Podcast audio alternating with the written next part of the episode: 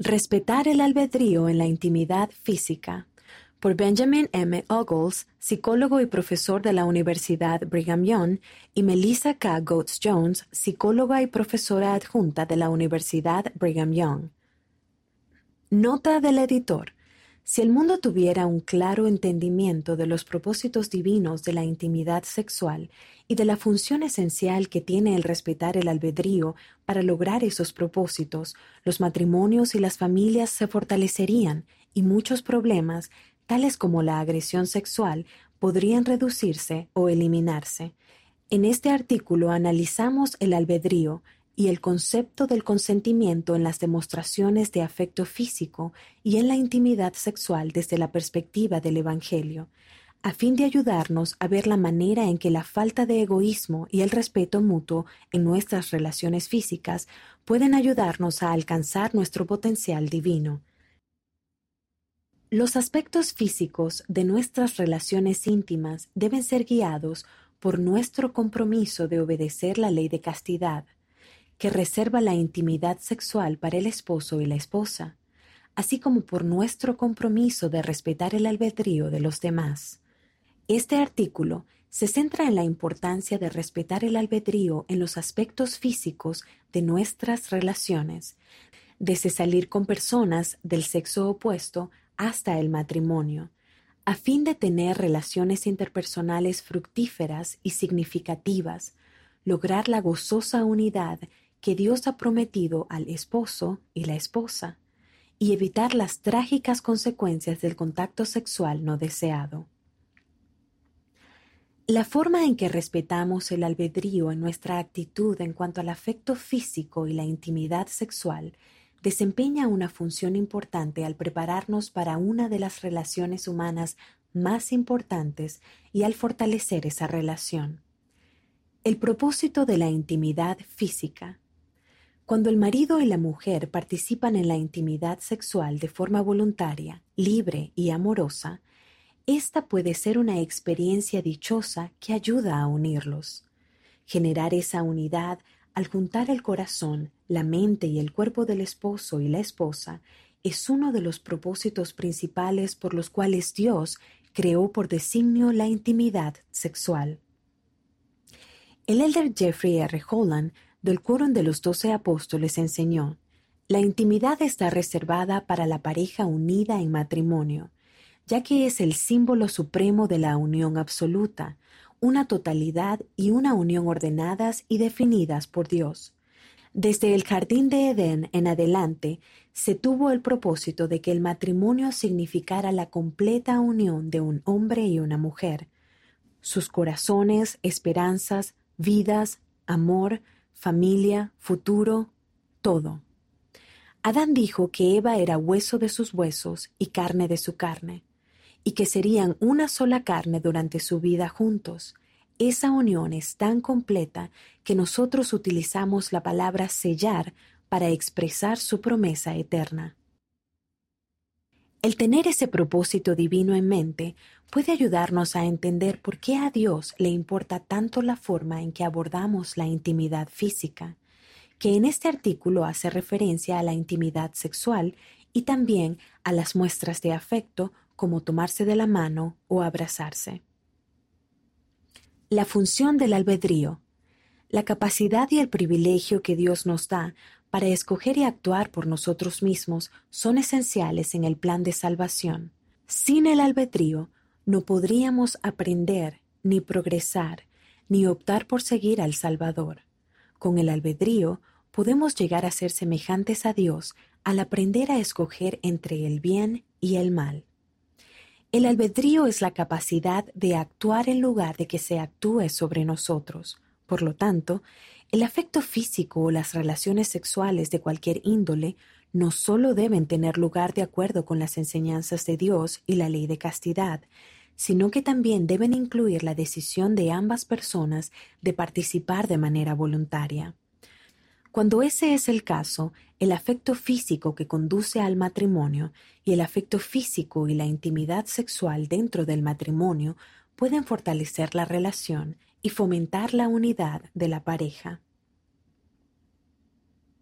Por el contrario, si se ejerce el albedrío para actuar sobre los demás, sin tomar en cuenta su derecho de escoger cómo y cuándo participar, ya sea en las muestras de afecto físico o en la intimidad sexual, ese contacto se convierte en un acto de agresión que carece de respeto por las normas de Dios y el albedrío, los sentimientos y los deseos de la otra persona. El valerse del contacto físico para lograr una gratificación egoísta o como medio para subyugar y manipular a otra persona es un pecado que puede causar un daño perdurable a las personas y las relaciones personales. Respetar el albedrío en el noviazgo y el cortejo. A medida que nuestras relaciones se cultivan durante el noviazgo y el cortejo, una forma de respetar el albedrío de la otra persona es pidiendo y recibiendo permiso antes de iniciar cualquier forma de afecto físico, como tomarse de la mano, abrazarse o besarse. Procurar el afecto físico o la intimidad sexual sin el consentimiento de la otra persona, otorgado de forma voluntaria, libre y clara, viola el albedrío de esa persona. Además, el contacto sexual no deseado constituye legalmente una agresión sexual en muchos países.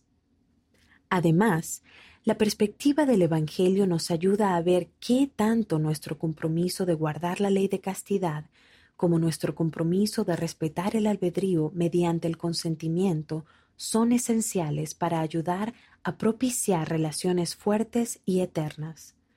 Uno de esos compromisos sin el otro no es suficiente. Por ejemplo, por un lado, dos personas que respetan el albedrío entre sí, al acceder de manera mutua a tener relaciones sexuales fuera del matrimonio aún infringen la ley de Dios. Por otro lado, incluso el contacto físico no sexual sin el permiso de la otra persona puede violar el albedrío de ésta.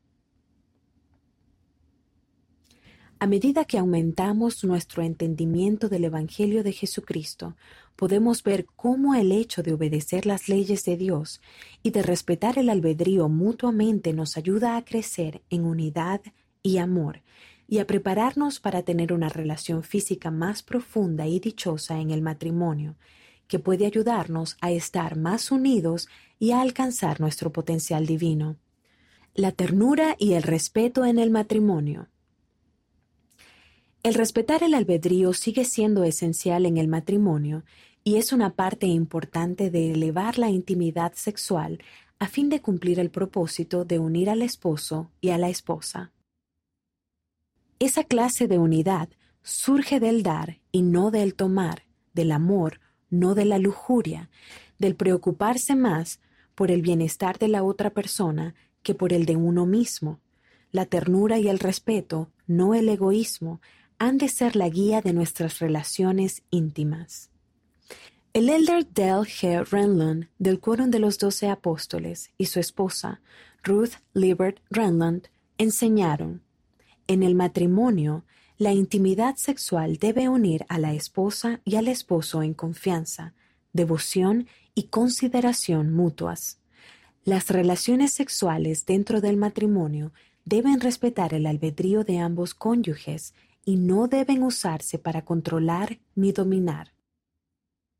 El matrimonio es una relación sagrada que requiere que los cónyuges se esfuercen por lograr la unidad de muchas maneras, incluso en las relaciones sexuales. El matrimonio en sí no absuelve a ninguno de los cónyuges de la necesidad de comunicar sus deseos con claridad o de respetar el grado de comodidad que siente la otra persona en lo que respecta a las relaciones sexuales.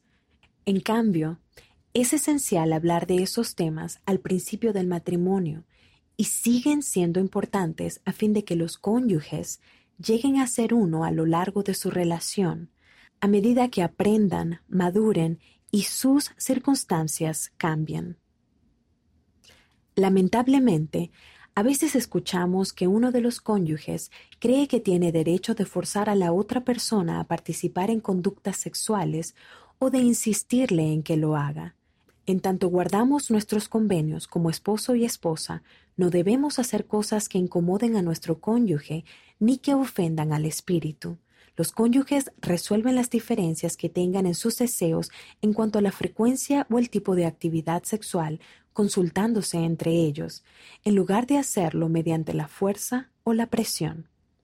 Cuando participamos en la intimidad sexual dentro de los lazos divinamente señalados del matrimonio, con bondad, con respeto y con el compromiso de respetar el albedrío del otro, podemos llegar a ser más semejantes a Cristo y más unidos como cónyuges, centrándonos en lo que sea mejor para la otra persona y en lo que esté en armonía con la voluntad de Dios.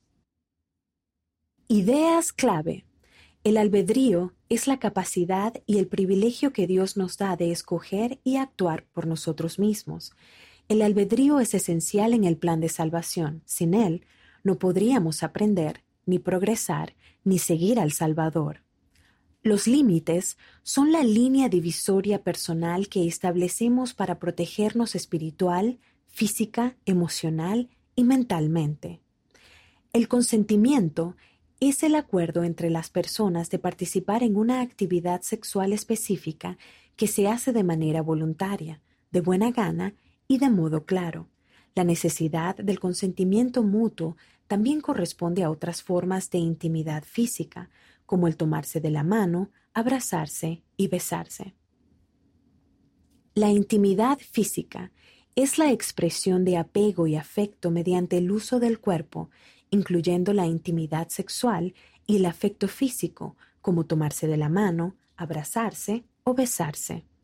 En este artículo se han utilizado los términos intimidad sexual y afecto físico con el fin de diferenciar el contacto sexual y el no sexual.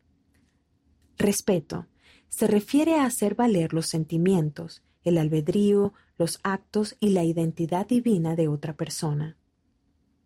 Descubra más encontrará ayuda para las víctimas de agresión sexual, los seres queridos de ellas y los agresores en respuestas a preguntas sobre la agresión sexual.